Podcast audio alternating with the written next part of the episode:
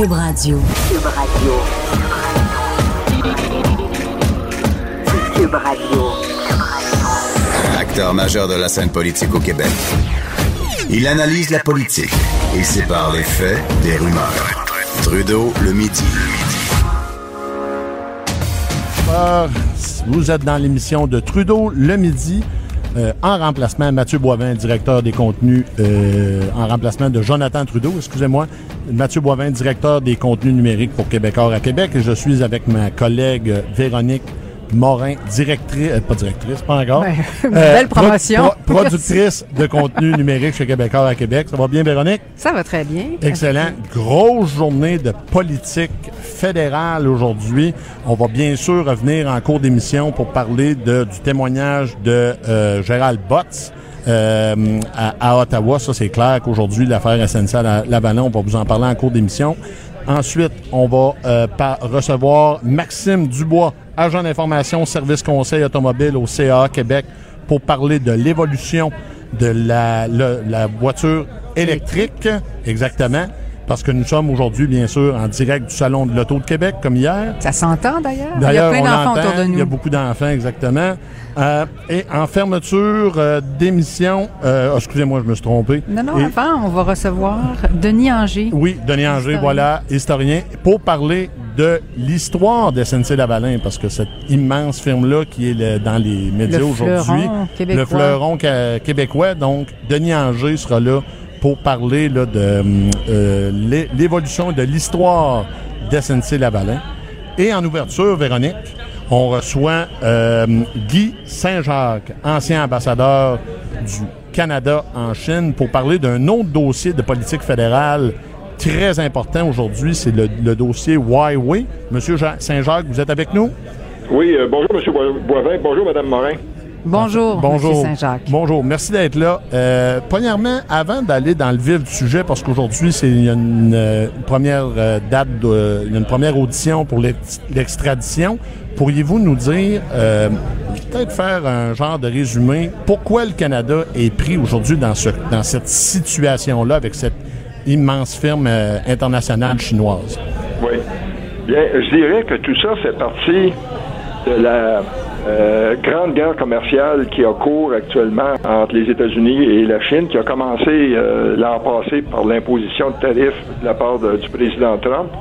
Et euh, ensuite, il y a eu d'autres révélations sur le plan de la sécurité où M. Trump disait que la compagnie Huawei, que son équipement présentait des risques et donc il, y a, eu une décision qui a été prise aux États-Unis interdisant l'utilisation de tel équipement dans tout l'appareil gouvernemental américain, puis aussi des pressions sur les alliés pour qu'ils fassent la même chose en disant il y a trop de risques euh, de sécurité.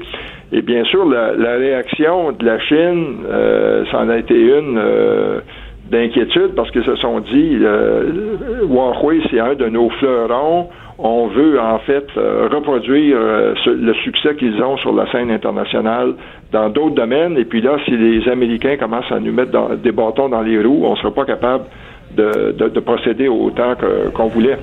Et puis, euh, ajouter à ça les sanctions américaines contre l'Iran, puis la surveillance qu'ils exercent pour essayer d'attraper des compagnies qui contreviendraient à ces sanctions-là.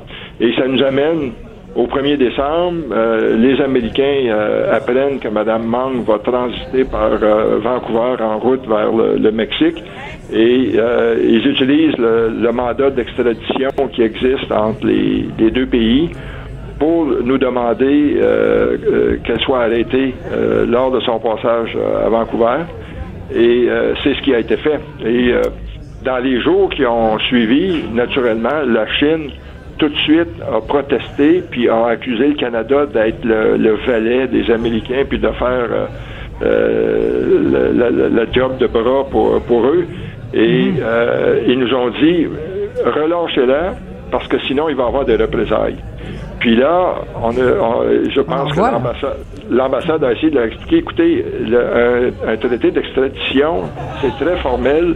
Il faut satisfaire les conditions. On peut pas. Euh, quand on a une requête, on est obligé euh, de la satisfaire et puis il faut laisser le processus légal euh, suivre son cours. Puis quand les Chinois parlaient de représailles, ben, on a vu le 10 décembre qu'est-ce qu'ils voulaient dire par ça, parce que c'est euh, ce jour-là qu'ils ont arrêté euh, deux Canadiens, euh, Michael Spaver et, Michael Kovic. Kovic, c'est un ancien diplomate avec qui j'ai travaillé, moi, à Pékin, quand j'étais ambassadeur. J'ai travaillé avec lui de 2014 à 2016, puis à la fin de son séjour, il m'avait dit qu'il aimait beaucoup la Chine, puis qu'il voulait rester. Ça, je lui avais dit, ben écoute, prends un congé sans sol, puis euh, éventuellement, il s'est retrouvé avec euh, cette ONG, là, International Crisis Group, qui l'a emmené à, continuer d'aller en Chine régulièrement. Et puis, euh, donc, là, maintenant, on se retrouve dans cette situation-là où la Chine continue de nous faire des menaces, puis qui, qui exigent tout le temps qu'on la, la, retourne là-bas. Le, dernier élément, qui est survenu, c'est que vous avez vu lundi, la Chine a révélé des informations à l'effet que M. Spaver aurait donné des renseignements secrets à M. Kovic, et donc ça confirme que M. Kovic était impliqué dans des activités d'espionnage. Là-dessus, moi, je trouve ça euh, très peu crédible, puis je pense qu'ils ont choisi le moment de révéler cette information-là euh, parce qu'il savait qu'aujourd'hui, euh, il va y avoir la première comparution de, de Mme Mang à Vancouver. Et donc, c'est ça, c'est pour mettre de la pression encore plus sur le Canada. Bon, là, on en est juste au début, hein, de, euh, et ça peut durer très, très, très longtemps, des mois, voire même des années, cette, ces procédures d'extradition. Qu'est-ce qui arrive? On parle peut-être d'une possible entente entre la Chine et les États-Unis. Qu'est-ce qui arriverait à ce moment-là avec le Canada? Est-ce que... Oui. Est-ce que... Oui. Ben, d'un côté, c'est ça, il faut, il faut espérer qu'il y ait euh, un miracle parce que euh, les accusations qui ont été déposées par le FBI sont très claires et graves. Et puis en fait, le, un processus d'extradition, c'est euh, c'est pas aussi complexe qu'un qu'un procès. le fardeau de la preuve est pas aussi élevé. Il, suffit de démontrer que les crimes que la personne a, a commis serait punissible euh, d'une sentence euh, au Canada. Et puis, elle est la compagnie Huawei est accusée de vol de technologie, ils sont accusés de fraude fiscale. Et ça, ce sont des crimes euh, au Canada. C'est donc, je pense que le, juge, éventuellement, va voir ça, puis il va confirmer que ce serait des crimes punissables au Canada. Et éventuellement, il va envoyer une recommandation au ministre de la Justice pour lui dire oui, vous devriez euh, procéder avec euh, l'extradition. Il faut dire que dans les 7-8 dernières années, on a reçu des centaines de requêtes euh, d'extradition des Américains et c'est arrivé seulement dans 9 cas qu'on a refusé la demande. Donc, il faut avoir une très bonne raison. Puis moi, à la lecture des accusations contre Mme Mann, euh, je pense que euh, c'est pas mal clair que la recommandation va être qu'elle devrait être extradée aux États-Unis. Mais euh, comme vous le disiez, elle va se battre, bec et ongle. Elle a sept avocats qui sont en train de regarder tout, puis qui peuvent faire appel à plusieurs étapes du processus. Et donc, malheureusement, ça peut durer pendant plusieurs années. Puis c'est pour ça que je disais tantôt, ça, prendrait un miracle euh, et, qu'il y ait une grande entente entre les Chinois et les Américains, puis euh, que les Chinois promettent plein de choses, d'accroître leur euh, importation de produits américains, de faciliter le, marché, l'ouverture du marché pour les compagnies américaines en Chine, et puis que dans ce contexte-là, il y a quelque chose de sujet de Huawei, mais je trouve que c'est très peu probable que ça se passe parce que euh, aux États-Unis, euh, euh, il y a aussi le principe de l'indépendance judiciaire. Et puis les accusations sont, sont graves. Je ne suis pas certain que le président Trump ait le, le pouvoir d'arrêter le processus. Puis en fait, la semaine passée, quand il a fait des commentaires, euh, c'était un peu dans ce sens-là pour dire euh, c'est un processus euh, très sérieux, des accusations très graves. Ça fait que dans le pire des scénarios, que le Canada et la Chine, on va être dans une période très difficile qui pourrait durer pendant plusieurs années. Monsieur Saint-Jacques, vous parliez d'indépendance judiciaire.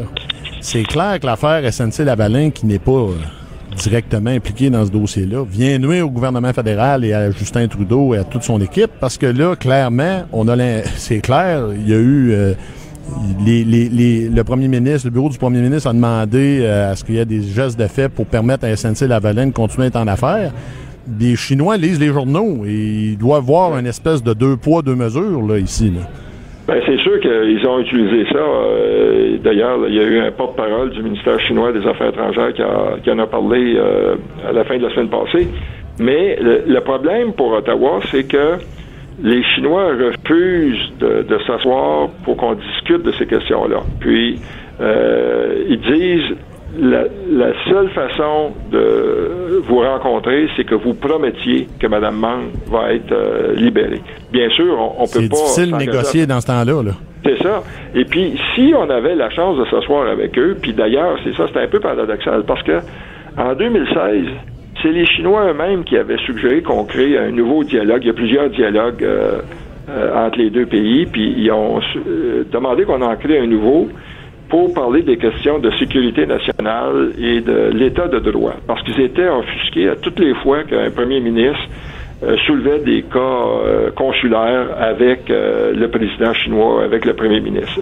Puis on avait accepté de créer ce, mécanisme-là. D'ailleurs, c'était de cette façon-là qu'on a réussi à, régler le cas d'un autre Canadien qui avait été arrêté un peu dans des circonstances similaires en 2014, là, Kevin Garrett.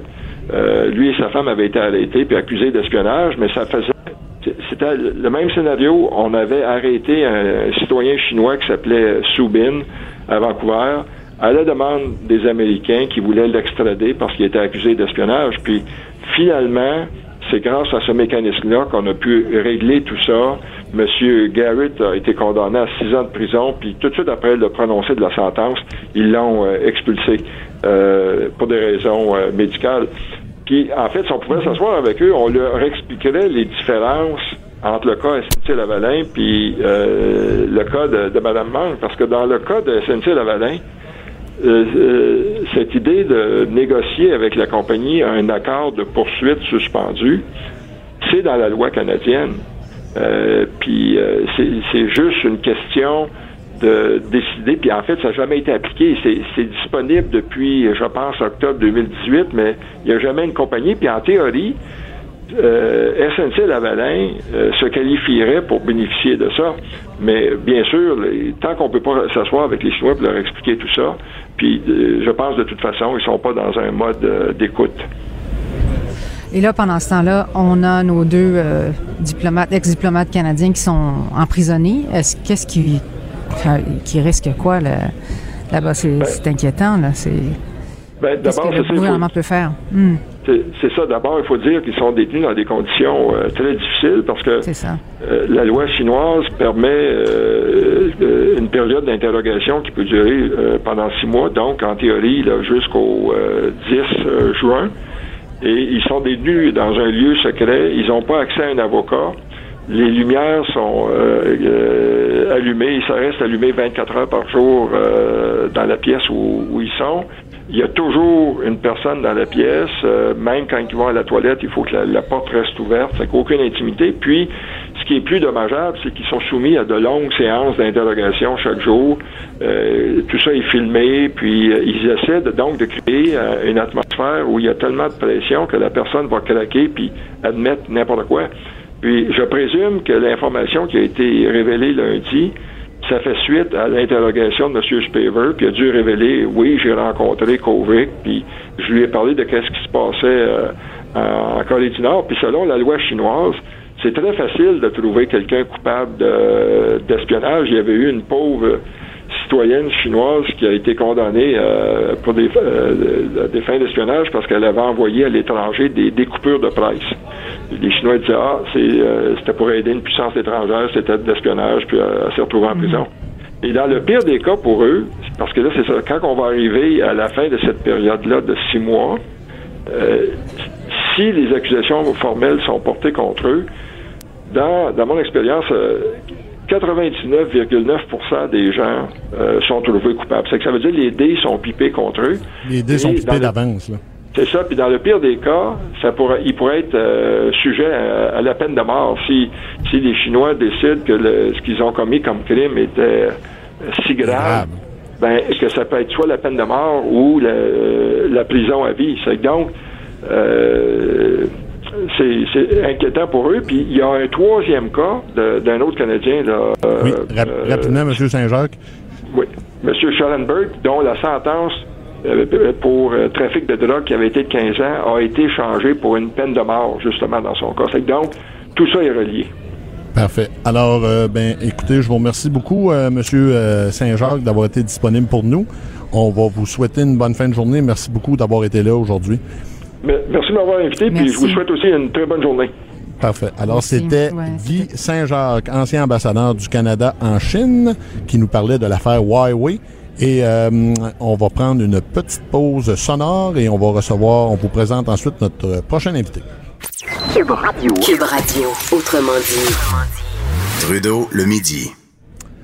Alors, euh, changement de registre complètement. On parle automobile et on va recevoir Maxime, euh, automobile électrique, et on va recevoir Maxime Dubois, agent d'information service conseil automobile au CAA Québec. Maxime, vous allez bien? bonjour à vous deux. Parfait. Donc, vous, expliquez-nous euh, en premier lieu votre travail chez CA et par rapport à la voiture électrique. Qu'est-ce que vous faites au salon du, de l'auto aujourd'hui, euh, cette semaine, par rapport à l'auto électrique et euh, son évolution? Ben oui, ben, certainement. On va regarder ça. moi, dans le, dans le le day-to-day, comme on dit en bon français. Euh, moi, je travaille pour le CA Québec depuis plusieurs années déjà. Euh, mon titre exact, c'est agent d'information service conseil automobile.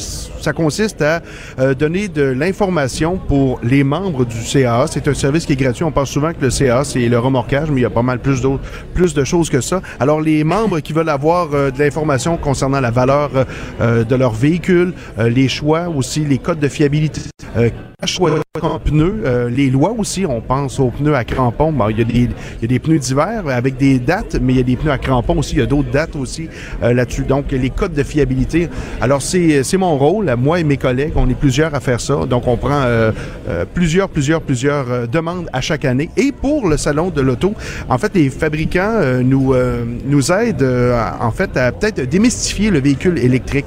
Donc, avec l'aide du gouvernement et de Flo, qui est notre partenaire pour nous prêter les, fameuses bornes électriques, on a 12 euh, véhicules euh, qu'on met à la disposition des visiteurs du salon, membres ou pas membres du CA, où on peut faire justement un essai routier, environ un 5 km, 5,1 km pour être précis, autour d'Exposité pendant, tout le long euh, du salon. De quel modèle on parle? y on a quand même de, très beaux modèles. Si vous voulez qu'on fasse la nomenclature au complet? Pourquoi pas? Alors, on y va. Ben, on, va y aller, on va, les on, va les démêler premièrement. Donc, les véhicules entièrement électriques. On a la Chevrolet Bolt pour cette année.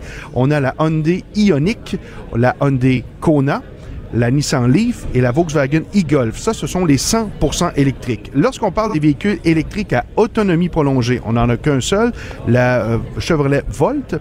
On a dans les hybrides classiques qui ne sont pas branchables, enfichables, qu'on devrait dire en bon français, la Toyota Prius, qui est ce modèle, par contre, on a un modèle qui est all-wheel drive, donc quatre roues motrices. C'est une première, ça, canadienne, qu'on est capable d'avoir ici. Et on a des véhicules hybrides rechargeables, donc la Honda Clarity, la Kia Niro, la Mitsubishi Outlander, PHEV, c'est important de le préciser, la Toyota Prius Prime, et on a aussi cette année le véhicule à pile combustible, donc qui n'est pas électrique, qui fonctionne comme un véhicule électrique, mais recharge hydrogène, qui est la Toyota Mirai. Donc, ce sont les véhicules qu'on a laissés pour cette année. Dans ces types de véhicules-là, quand on parle de véhicules électriques, euh, souvent on parle d'argent, c'est-à-dire que ça coûte très cher s'en procurer un. Qu'est-ce qu'il est au niveau des coûts maintenant pour acquérir un véhicule euh, électrique? Dans les coûts pour euh, donc pour débourser, pour acheter, faire l'achat. Oui, faire l'achat, oui. OK, ben il y a quand même, euh, si on regarde euh, rapidement, c'est sûr que ça peut paraître plus élevé qu'un moteur essence, qu'un modèle moteur essence. Par contre, il faut faire attention, il y a des généreux rabais du gouvernement encore qui sont applicables. On parle souvent, va, ça, ça vient jouer directement avec l'autonomie, donc de la pile, ce qui fait que le rabais est en conséquence de. Donc, si on regarde l'exemple pour la Chevrolet Bolt qu'on on parlait tantôt, on parle d'un prix de détail suggéré par le fabricant à 46 500 500 mais admissible au rabais de 8000 Donc, ça, ça commence à être intéressant.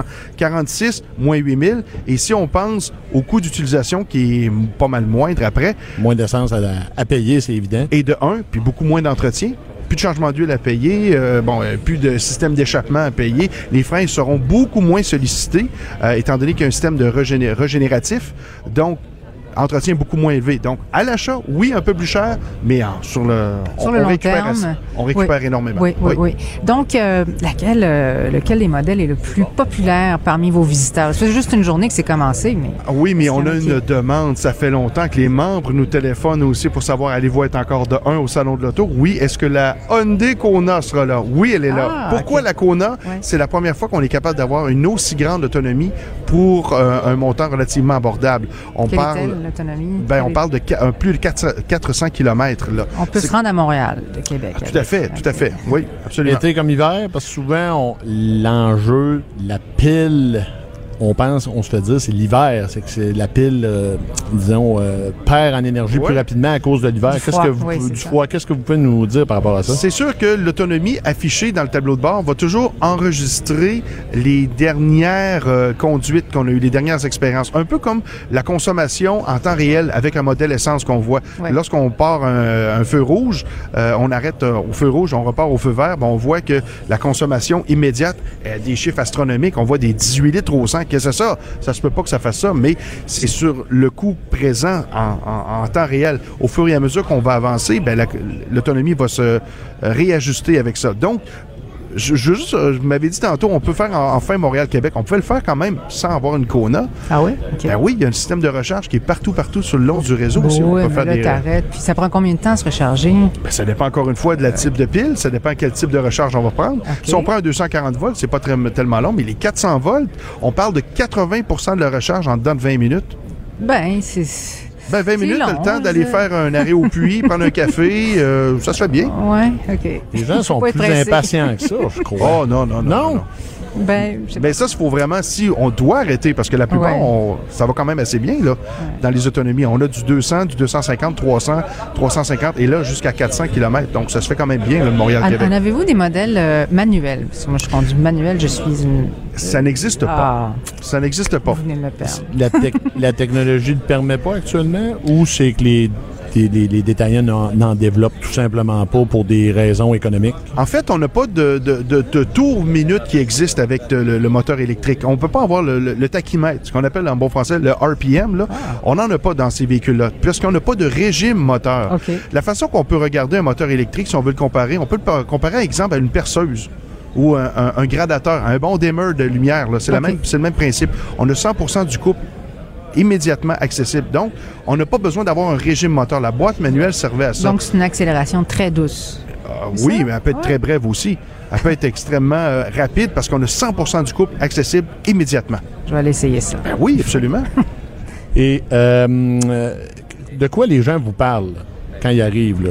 le prix, l'autonomie, de quoi les, gens, quand ils arrivent pour euh, s'informer sur les véhicules électriques, quelles sont les, questions qui reviennent souvent? Ben, c'est euh, en général, je vous dirais 90% c'est euh, l'autonomie, le prix que ça coûte, évidemment, et si c'est accessible au rabais gouvernemental. Et je vous dirais en complément, ils veulent savoir le temps de recharge, avec une recharge 120 volts, un 240 volts ou un 400 volts. Eh, question difficile. quand est-ce qu'on peut anticiper d'abord, et là, c'est une question à 1000 pièces même plus, on pourrait anticiper d'avoir un parc automobile, les gens auraient davantage de voitures électriques que conventionnelles. C'est une question difficile, mais on peut voir un horizon? Quand est-ce que le parc automobile va renouveler de façon importante? Euh, ben écoutez, ça, ça va de plus en plus, ça grossit, surtout au Québec, je vous dirais. Au Québec, on est des grands, grands, grands consommateurs de ce type de véhicule-là. Les gens sont friands de cette technologie-là, euh, s'informent et sont curieux, beaucoup plus qu'ailleurs dans le reste du Canada. Honnêtement, ces véhicules-là se vendent énormément ici. Là. Quand on parle de batterie, euh, on parle de batterie au lithium, hein, c'est ça? Oui. Et, une fois que c'est plus euh, fonctionnel, ces batteries-là, qu'est-ce qu'on fait avec? On, on dit que c'est des véhicules beaucoup plus propres, mais la problématique de recyclage de ces batteries-là, est-ce qu'ils s'en vont au vidange? Est-ce que c'est euh, c'est très polluant? Hein? ben, je vous dirais qu'il y a de belles façons encore de, de récupérer ça. Entre autres, Toyota a un super beau programme pour récupérer, une fois que ces batteries seront, seront peut-être plus utilisables pour euh, les véhicules, ben, ils vont les utiliser pour faire, emmagasiner de l'énergie pour, pour, euh, pour euh, l'éclairage dans des, dans des entreprises, dans des grosses usines. Il y a, j'ai vu qu'ils ont, un très beau travail qui va, qui va se faire là-dessus pour réutiliser encore une fois les batteries. Donc, non, c'est pas, ça va pas directement à la poubelle? À la poubelle. Non, non? ok. Parfait. Monsieur Dubois, fort intéressant. On vous remercie beaucoup d'avoir été euh, disponible euh, aujourd'hui. Peut-être avant de partir, où on peut vous trouver euh, physiquement ben au Salon de l'Auto de Québec cette semaine? Absolument. On invite tous les gens qui viennent faire un tour au Salon. C'est dans le pavillon Silver Wax, donc ce qu'on appelle le pavillon de la jeunesse, qui s'appelle Silver Wax pour le Salon. C'est gratuit 21 ans, euh, amener simplement preuve d'assurance. On va faire un beau euh, tour ensemble, un bon 5 km. Euh, on peut pas réserver d'avance. C'est la journée même, premier arrivé, premier, premier arrivé, premier service. Oui. Parfait. Alors, je vous remercie beaucoup, Monsieur Dubois, Ça de, de, CA Québec. Maxime Dubois, agent d'information, service conseil automobile chez CA Québec. À gauche, à droite, au milieu. Tout le monde est le bienvenu. Jusqu'à 13, vous écoutez Trudeau le midi. Cube Radio. Alors, nous sommes de retour au Salon de l'Auto de Québec et vous êtes à Trudeau le midi. Mathieu Boivin, directeur des contenus numériques de chez Québécois à Québec et en remplacement de Jonathan Trudeau avec ma collègue Véronique Morin. Et nous recevons euh, un euh, homme fort sympathique, connu, bien connu dans la région de Québec, Denis Anger, historien. Salut Véronique Callo, Mathieu. Allô tout le monde. Merci, merci d'être là, ah, Il fallait bien vous autres pour me, convaincre de revenir au salon de l'auto. C'est beau, hein? C'est, euh, c'est attrayant. Vous le regrettez pas? Ah, ben regardez, ça donne le goût d'acheter. Il y a le plaisir de pouvoir s'acheter dans un véhicule de 241 000 Il y en a un de 165 ah. 000 juste ici, euh, la Porsche Carrera. Bon, 160 000. On peut rêver. Hein? C'est, magnifique. Vous regardez un peu les gens, ils s'assoient, ils sont ravis, ils ont les yeux pleins d'étoiles. C'est sûr que, comment dire, le, le coffre-fort ne suit pas nécessairement le véhicule, mais enfin. C'est agréable d'être là. Merci de l'invitation. Mathieu, heureux de te rencontrer. Véronique aussi. Ça me fait plaisir. Parfait. Denis, on est ici pour parler euh, le dossier SNC Lavalin. Eh, fait parler beaucoup dans les médias, mais cette firme d'ingénierie-là a une histoire et c'est pour ça que vous êtes là pour nous en parler aujourd'hui. C'est ça, moi je suis l'historien maison. Donc, euh, c'est sûr, ben, on l'a vu encore ce matin, vous avez vu la, la comparution de, du grand ami de M. Trudeau, M. Gerald Botts, qui là, c'est pour ça, on n'a pas vraiment parlé. Donc, SNC Lavalin est dans l'actualité, peut-être pas pour les bonnes raisons, certainement pas pour les raisons pour lesquelles le fondateur initial euh, qui s'appelait M. Surveillère. Hein? Surveillère. Surveillère, c'était un Suisse qui était venu travailler au Canada en 1900, qui avait étudié euh, le génie et qui a créé en 1911 à Montréal une firme d'ingénieurs. Vous savez, les ingénieurs, les Romains y en avaient il y a 2000 ans. Il y avait des gens qui construisaient les cathédrales, mais c'était pas une technologie scientifique. On apprenait comme un, un, apprenti. Vous étiez un maçon, vous deveniez un apprenti, vous faisiez... À l'époque, on appelait ça le Tour de France, les compagnons du Tour de France. On apprenait à construire et ensuite vous deveniez un maître, un compagnon.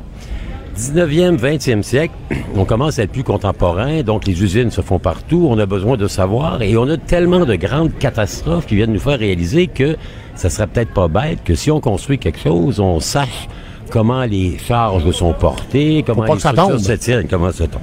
Et on a un bel exemple, à peu près à la même époque où M. Surveillant s'installe à Montréal, le pont de Québec qui va tomber non pas une fois, deux fois. Hein? 1907, Plouf 80 morts, dont une trentaine d'Indiens de Kanawake. Et 1916, Travée centrale, Plouf à nouveau, encore une trentaine de morts. Donc, on va commencer fin 19e, début 20e avec des catastrophes, des ponts qui se font, des immeubles qui, qui tombent, etc. Se dire, ben là, il doit y avoir une méthode un peu plus technique. Et c'est à ce moment-là qu'on va créer les premières écoles de génie.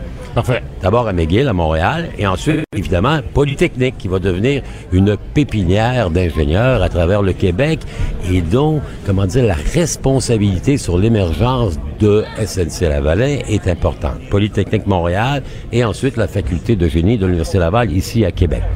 Surveilleur s'installe, va faire des contrats, Première Guerre mondiale. Il commence à travailler un peu sur la manière technique de le faire. Sa petite compagnie de un ingénieur va prendre de l'expansion.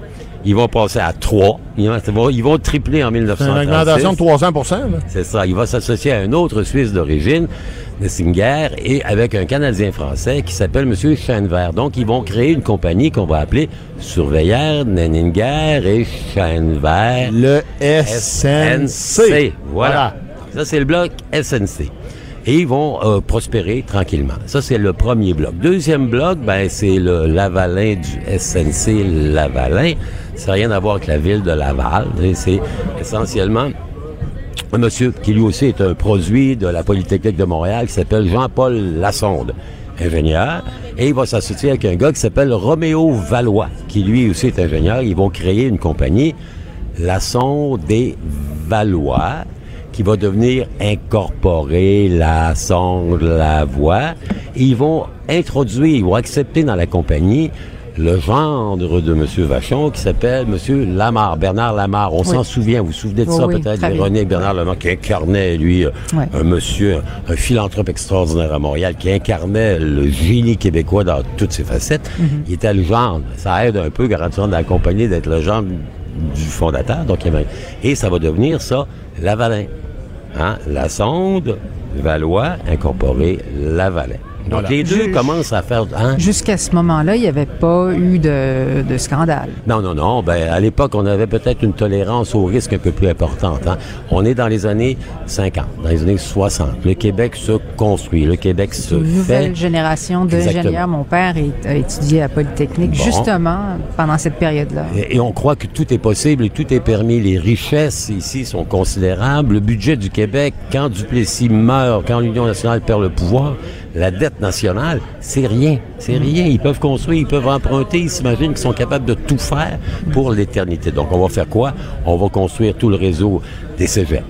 Euh, les écoles polyvalentes. On va construire évidemment les grands projets de barrages hydroélectriques. On va faire la baie James, on va faire Manicouagan, on va faire Outarde, on va faire le métro de Montréal, l'Expo 67, euh, la colline parlementaire de Québec, et on a besoin d'ingénieurs, d'ingénieurs qui parlent français. Vous savez que euh, ce qui va faire la puissance, c'est vraiment la cohérence du gouvernement du Québec qui dit, moi, je suis le donneur d'ouvrage et j'aimerais que mes gens travaillent avec des gens qui sont capables de s'exprimer dans leur langue.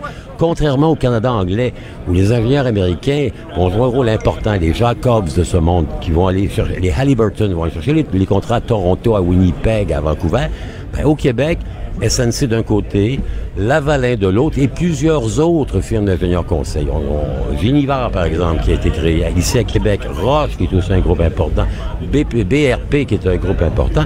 C'est des groupes Canadiens, Français, catholiques qui parlent français, qui vont travailler pour un donneur d'ouvrage qui est le gouvernement du Québec. Ils vont prospérer. Ils vont prospérer à tel point qu'il y a 25-30 ans, sur les 10 plus grands groupes d'ingénierie dans le monde, mhm. il y en avait trois Québécois. Quand même pas rien, là. Oh, Donc ça va bien. Évidemment, est-ce qu'à l'époque, on savait comment graisser une pâte ou comment inviter un conseiller municipal à un match du Canadien? Probablement qu'on le savait. Non. C'était accepté hein? aussi, hein, Il y avait, comment dire, une certaine tolérance. On fermait les yeux, on disait, bah, tout le monde le fait, moi le faire, etc., etc. Et à force de se fermer les yeux, ben, on a ouvert la porte à des pratiques. Et la commission Charbonneau, Mathieu, Véronique, on s'en souvient, je pense que c'était très clair que c'était ah absolument systématique. Tous les bureaux d'ingénieurs conseil le faisaient. Mhm. Euh, euh, et dans le cas de SNC-Lavalin, ben, eux, non seulement ils le faisaient ici, mais eux, ils disaient, notamment sur les marchés internationaux, lorsque vous vous battez contre l'Américain Halliburton, contre le Français Bouygues, contre WSP, le Britannique, et que vous essayez d'avoir un contrat en Libye, hein, les fils Kadhafi, beau pays, au Maroc, en Algérie, dans des endroits où la, L'éthique. Ouais, l'éthique est élastique. Hein? Un peu beaucoup. Très, très élastique. Ben, évidemment, on, est contaminé un peu. Donc, pour en venir à mon histoire, SNC de son côté, Lavalin de son côté, ils saillissent ces deux-là parce que c'est les deux plus gros. Hein, ils sont deux des trois plus gros au monde. Et euh, en 1991, il y a des problèmes financiers. SNC commence à avoir des ennuis, il y a quelques contrats qui ont mal tourné, donc ils sont euh, menacés d'être fusionnés, absorbés. Et Robert Bourassa, qui est le premier ministre à l'époque, dit non, non, non, non, on ne peut pas perdre un fleuron québécois. Mathieu, ça a bien changé. À l'époque, lorsqu'il y avait une rumeur qu'un groupe qui était hors Québec voulait euh, acquérir un Rona, un Saint-Hubert, une entreprise québécoise, tout de suite, Robert Bourassa, qui était à l'époque premier ministre, euh, se levait et disait non, non, on ne peut pas accepter ça. Donc, il a convaincu Guy Saint-Pierre, qui était après un parcours politique, aller travailler dans une firme d'ingénieurs, de parler avec nul autre que Gérald Tremblay, le ci-devant maire de Montréal. vous savez mhm. que celui que moi j'aimais bien qu'on le caricaturait comme un chevreuil. Vous savez, il voyait presque rien, il était aveuglé partout. Et Gérald Tremblay est ministre du Commerce et il va, euh, comment dire, forcer la fusion entre les deux. SNC-Lavalin vont oublier que ce sont des rivaux, des ennemis depuis tout le temps. Donc, c'est pas une fusion... Euh, c'était pas voulu, c'était pas forcé. C'est pas un mariage d'amour. C'est pas un mariage d'amour. C'est un mariage de raison. C'est-à-dire qu'il y en a un qui va pas très bien, on a peur qu'il soit acquis par des intérêts hors québécois et on va forcer avec la caisse de dépôt qui euh, parle doucement, mais qui a à la main un grand chèque, un gros chèque. Hein? Speak softly and carry a big check. Ça marche bien, ça, dans les affaires. Uh-huh. Et on va faire la fusion des deux. Et c'est vraiment à ce moment-là que SNC-Lavalin va devenir partout, partout, partout. Ils vont faire du transport, ils font de la construction, ils font de la gestion. Ils vont même, à une certaine époque, se lancer dans la gestion des aéroports. En France, SNC-Lavalin Airports, comme on dit là-bas, ils vont contrôler pas loin de 19, pas moins de 19 aéroports locaux. C'est énorme. 50 000 emplois. 50 000 emplois, 9 000 emplois au Canada, près de 4 000 au Québec. Donc, c'est... Vous savez, il y a, le, maître de tous les économistes, Maynard Keynes, disait Lorsque tu hmm. dois 1000 dollars à ton banquier, il te tient à la gorge. Tu lui en dois 500 millions, c'est toi qui le tiens. Dans le cas de SNC-Lavalin, puis on l'a bien entendu ce matin lorsque le secrétaire, l'ancien secrétaire de M. Trudeau, M. Booth, est allé euh, témoigner à Ottawa, on peut pas se permettre de perdre une entreprise de 50 000 emplois, 9 000 au Canada, 4 000 au Québec, un siège social, un chiffre d'affaires de pas loin de 10 milliards de dollars. Mais vous, comme, comme historien, à quel moment dans l'histoire justement de SNC-Lavalin où vous croyez que ça s'est mis. Vous dites que ça fait partie de la culture de toujours et qu'on s'en est particulièrement rendu compte pendant la dérapé, Ça a dérapé depuis une douzaine d'années. C'est-à-dire qu'on a commencé à le faire, à tourner les coins ronds un petit peu. Hein? Un petit bout de rue, un, la queue de un égout, un centre municipal. On se dit, ben, ben, ça fonctionne. Puis il y a des gens, vous savez, l'appât du gain. L'appât du gain. On l'a vu avec le président, euh, M. Duhem, qui a été condamné, on s'en souviendra, le mhm. vice-président qui été lié avec toutes les tractations sur le CUSUM à Montréal, le centre hospitalier anglophone. Hey, le bonhomme, il a décaissé 24 millions de dollars pour acheter littéralement les élus, les responsables qui prenaient les décisions. À un moment donné, tu as l'impression que parce que tu es gros, tu es inatteignable. Et la beauté de Charbonneau, c'est que même les gros ont été atteints. Hein, ils ont été atteints et euh, on les a vus et on les a les stigmatisés. Mais c'est pas une raison pour jeter le bébé avec l'eau du bain. C'est-à-dire que dans les faits, ce qui est, ce qui est important, c'est qu'il faut garder le know-how, la connaissance, les emplois, les milliards, les milliers d'emplois, les milliards de dollars. Et il faut stigmatiser les gens qui ont été responsables. Parce que c'est pas l'ingénieur du huitième bureau en arrière de la colonne qui fait des plans sur le pilier de l'autoroute machin qui est responsable de ça. C'est une culture d'entreprise qu'il faut extirper, qu'il faut bannir et qu'il faut éliminer. Parler de culture d'entreprise et on ne veut pas défendre SNC-Lavalin, mais quand tu vas obtenir des contrats à l'étranger et que c'est le royaume de la corruption dans ces pays-là pour obtenir des contrats, comment tu procèdes pour l'obtenir. Ça, en anglais, on dit damn if you do, damn if you don't. Tu es donné si tu le fais, puis tu es donné si tu le fais pas. Mm. Je pense qu'il faut être capable de penser que dans certains cas, en, raison de normes d'éthique, mieux vaut peut-être ne pas avoir autant de contrats que ce soit avec l'Arabie saoudite, puis de développer d'autres d'autres contrats vous savez, on est dans une entreprise, une société où l'action, la, valeur de l'action, c'est fondamental. Il faut que l'action monte. Les actionnaires veulent du rendement. Pour avoir du rendement, il faut avoir du chiffre d'affaires. Avoir du chiffre d'affaires, on est prêt à faire n'importe quoi. Peut-être que de faire moins de chiffre d'affaires et du meilleur chiffre d'affaires va faire en sorte que les actionnaires vont être rassurés. Parce que là, on l'a vu, l'action de SNC-Lavalin, depuis deux ans, ça fait vraiment le yo-yo. Ça monte, ça descend, ça descend, ça monte. Mm-hmm. Euh, je pense qu'avec une structure d'entreprise, une opération de calcul mieux faite, ben, ils auront du meilleur rendement. Puis les actions vont vont être plus intéressantes pour des gens qui font de l'investissement dans la durée. Mais est-ce qu'on peut supposer alors que les autres grosses compagnies multinationales euh, font, ont la même approche? pour ben, devenir gros, il faut devenir gros. c'est-à-dire que si vous êtes dans un, dans un gros aquarium, que vous voulez devenir le plus gros poisson, il faut en manger des petits, euh, probablement. Regardez, aux États-Unis, on l'a vu avec Halliburton, qui était la grande, grande, grande mhm. société d'ingénierie dont le président était l'ancien euh, vice-président Cheney. Dick Cheney, on l'a vu dans le film Vice, vous avez peut-être vu ça dans le temps des fêtes, qui est absolument remarquable. On voit ce patron-là qui va devenir le vrai président, entre guillemets, des États-Unis. Ben, sa compagnie Halliburton, elle a été pognée jusqu'au trognon dans du transfert de compétences, de la corruption notamment au Moyen-Orient, en Irak, en Syrie, un peu partout. Puis on se demande si le fait que Bush, le fils, ait relancé la guerre, c'était pas autant pour satisfaire les intérêts de Halliburton, la compagnie de son vice-président, que pour les intérêts du monde libre. Euh, il y a ça. Et, mais euh, on doit s'interroger et on doit constamment se poser des questions en disant jusqu'où on doit aller, pourquoi pas se donner des codes. Puis il faut surtout se souvenir que derrière les grandes entreprises, ben, il y a un papa, il y a une maman, il y a du monde qui travaille puis qui font travailler leur vie. Donc c'est l'espèce de d'équilibre difficile qu'on doit régler dans l'histoire de SNC-Lavalin en se rappelant que pendant 100 ans, ça a été vraiment un objet de fierté. C'est dommage parce que le Québec Inc., hein, qu'on a tellement admiré, on se dit, ah, on est capable, on est bon, ben, il est en train un peu de se liquéfier. On a vu, on évoquait tantôt la vente du Saint-Hubert, euh, Rona, euh, les problèmes de Bombardier, les skidoo qui sont plus de la Bombardier, etc., etc. Il est temps, je pense sérieusement, qu'on se relève les manches puis qu'on se requinque mutuellement et qu'on se donne le goût de faire encore, encore, encore des choses de qualité de niveau mondial. Voilà. Très intéressant, euh, Denis. Ben, merci beaucoup d'avoir été là. Alors, c'était Denis Anger, historien euh, très connu dans la région de Québec, fort sympathique, qui était ici aujourd'hui au Salon de l'Auto dans l'émission Trudeau le midi pour parler de l'histoire. Quand Trudeau parle de politique, même les enfants comprennent. Jusqu'à 13. Vous écoutez Trudeau le midi. Cube Radio.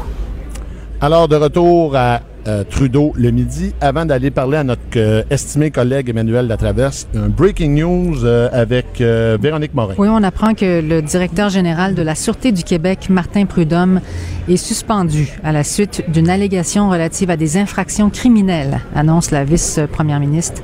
Geneviève Guilbeault. Alors, oh. on n'aura plus de détails euh, si vous suivez nos plateformes là, sur euh, Journal de Québec, Cube Radio, etc. Parfait. Excellent. Merci, merci pour la précision, Véronique. Alors, on saute dans le sujet du jour avec euh, Madame Latraverse. Emmanuel, vous êtes là? Oui, bonjour. Bonjour. Merci d'avoir été d'être disponible. On sait que vous êtes très sollicité aujourd'hui. J'irai avec une question générale en partant. Votre appréciation ou impression du témoignage de M. Botts aujourd'hui?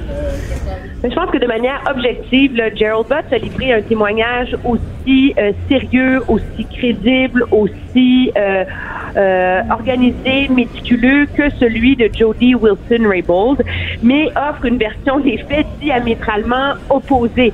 On a comme, on ressort de, de ce, de ce témoignage-là avec l'impression que c'est comme une grave chicane de couple qui a dégénéré entre Jody Wilson-Raybould et euh, le gouvernement, le premier ministre et son conseiller principal. Vous savez, une des dernières phrases qu'a proposé euh, Gerald Butts dans son témoignage, et là je le cite, de dire si tout le monde sur notre équipe avait fait ce que le premier ministre lui demandait, nous n'en serions pas là aujourd'hui. Donc, euh, donc c'est ça. Et l'argument de, de, de Gerald Butts, de dire, écoutez, il n'y a jamais été question de faire pression sur elle pour qu'elle intervienne afin d'obtenir un accord de réparation pour SNC-Lavalin. Lui, il dit, écoutez, moi, j'ai même pas d'opinion personnelle sur si SNC mérite ou non une entente. Il dit, notre préoccupation, c'est ça, c'est que notre préoccupation, c'est que la loi sur ces accords-là était nouvelle. Euh, on naviguait un peu à l'aveugle là-dedans et que finalement, c'est légitime de demander une seconde opinion, une opinion légale externe en allant, par exemple, voir l'ancienne juge en chef de la Cour suprême. Lui dit notre préoccupation, c'était pas euh, de sauver SNC Lavalin, mais c'était d'être capable d'aller voir les employés qui risquaient de perdre leur emploi et de leur dire on a bien fait nos devoirs. Qu'est-ce qui ressort de ça? C'est que M. Bott a été très, très soucieux de ne pas jamais critiquer personnellement Jody Wilson-Raymold, de ne jamais lui prêter des intentions. Il a mis des gants blancs jusqu'au coude, mais objectivement, le message qui en ressort, c'est que dans l'esprit du premier ministre, dans l'esprit de son entourage, elle a mal fait son travail et on lui reproche d'avoir pris une décision trop rapidement et, euh, d'avoir pas voulu euh, ouvrir son esprit légal aux alternatives possibles.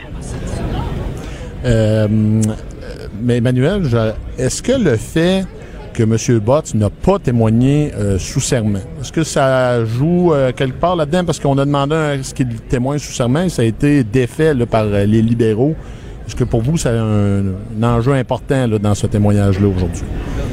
Écoutez, c'est certain que l'opposition va en parler. Je vous dirais que mettre des témoins sous, sous serment, c'est assez exceptionnel devant des comités parlementaires à Ottawa.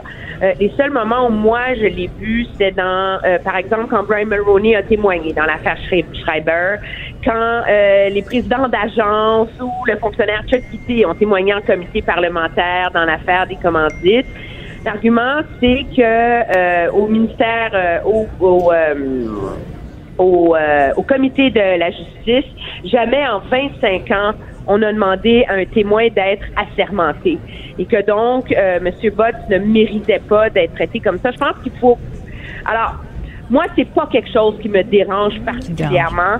Euh, il n'y a aucun intérêt, lui, à aller. Ben, certains diraient qu'il y a un intérêt à, aller mentir, peut-être. Je pense pas que livrer le témoignage de quelqu'un qui mentait, je pense, je pense pas que c'est vraiment euh, quelque chose qu'il faut, dont il faut se rappeler. Ben, j'ai écouté aussi le, témoignage, Emmanuel, puis moi, j'ai, pas senti qu'il trouvait que euh, Jody Wilson-Raybould avait pas fait son travail. Euh, et il a même dit, si Scott Bryson avait pas démissionné, elle, elle serait toujours en poste comme ministre de la Justice. On aurait, hein? C'est ça, donc, l'idée? je comprends ça, mais quand il répète systématiquement qu'elle a été informée du, par le directeur des poursuites pénales et criminelles euh, le 4 septembre, qu'elle est rentrée au pays le 12 septembre parce qu'elle était à l'extérieur du pays en vacances, etc., et que le 16 septembre, elle s'est fait une idée.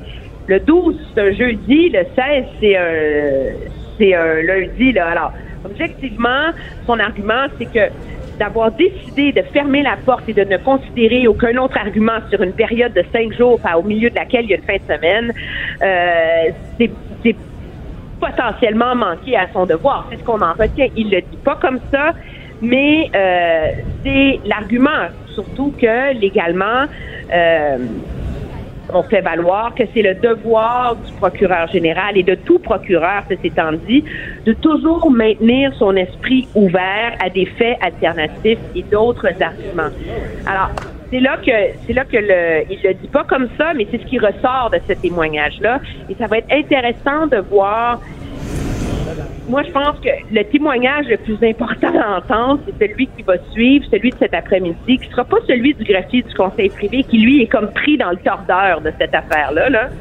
mais euh, de voir vraiment l'opinion légale et juridique de la sous-ministre de la Justice, qui est sous-procureur général et donc qui était une des conseillères principales de la ministre dans ce dossier-là. Hum. Et on va entendre le premier ministre éventuellement aussi. Est-ce qu'on sait quand? Moi, je ne vois pas le premier ministre aller euh, témoigner devant ce comité parlementaire-là. Absolument pas. On sera, je veux dire, c'est absolument exceptionnel de voir un premier ministre aller témoigner là. Et c'est pas un scénario qui est sérieusement envisagé euh, par l'entourage du premier ministre en ce moment. Je pense qu'on est plus dans un contexte de, euh, de déclaration solennelle, de discours ou quoi que ce soit, parce que faut pas oublier que ce que M. Bott plaide dans son témoignage, c'est que jamais vraiment Mme Wilson-Raybould s'est plaint de cette ingérence-là jusqu'au moment du remaniement. Et il soutient quand on est allé manger ensemble au restaurant, tout le monde voulait savoir ce qui s'était passé lors de ce souper-là. Il dit, écoutez, elle m'a parlé de SNC-Lavalin comme on était en train de payer la facture puis s'en aller, là. On a parlé d'une foule d'autres enjeux. Donc, lui, il fait valoir que tant qu'elle était procureure générale, elle semblait pas mécontente et même qu'elle a sollicité des conseils et elle-même a amené cet enjeu-là sur la table pour en discuter. Ce qui est remarquable aussi, c'est sa description de toutes les discussions discussions entourant le remaniement ministériel. Ça, c'est absolument fascinant. Il explique toute la logique qui venait avec en disant, à partir du moment où on perdait Scott Bryson, on a décidé que la ministre la plus apte, c'était de mettre Mme Philpott au Conseil du Trésor. Mais le problème que ça posait pour M. Trudeau, c'était de perdre une ministre senior et crédible dans un des ministères les plus stratégiques, à son avis, qui est celui des services aux personnes autochtones. On parle, c'est le début de la réconciliation. C'est qu'il y a des conditions de vie potables sur les réserves. De l'eau, des écoles, et qu'on arrête d'enlever des enfants autochtones à leur famille euh, dès qu'il y a des petits problèmes, puis les placer dans des familles blanches. Là. C'est, le rat des pâquerettes minimum de ce qu'il faut être fait pour la réconciliation.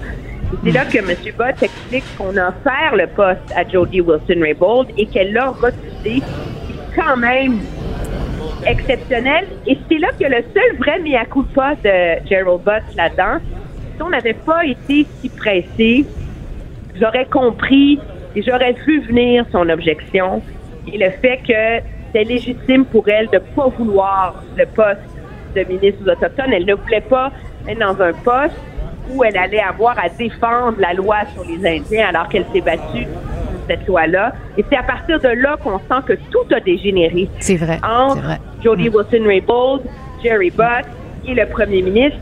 Et c'est là qu'on en revient, moi, je pense, à une crise de leadership pour M. Trudeau. Comment il a pu échapper le ballon autour des susceptibilités d'une de ses ministres seniors, qui était une des ministres les plus importantes de son gouvernement, symboliquement, mais en termes d'agenda pour les Autochtones aussi. Et ça, c'est quand même intéressant parce que même si M. Euh, a livré un témoignage vraiment précis, il nous révèle qu'il y a eu cinq à quatre ou cinq conversations de plusieurs heures avec elle autour du remaniement. Et c'est là, il faut croire que, la, que la cassure est arrivée.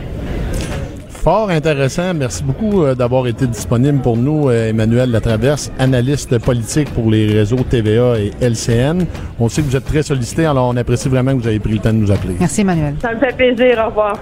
Parfait, bonne journée. Alors, euh, la programmation. C'est tout pour nous. C'est tout pour nous. Mais on va ben revenir demain. Promis. On va être encore au Salon international de l'automobile. Venez nous voir. On est à Expo Cité. Et demain, on va parler de nutrition, Mathieu. Oui, euh, je pense que c'est le thème est peut-être dirigé vers moi. J'aurai un petit peu d'exercice à faire. Alors, ben, venez le constater. Venez le constater, exactement. Alors, jusqu'à dimanche, nous sommes au Salon de l'auto de Québec. Cube Radio.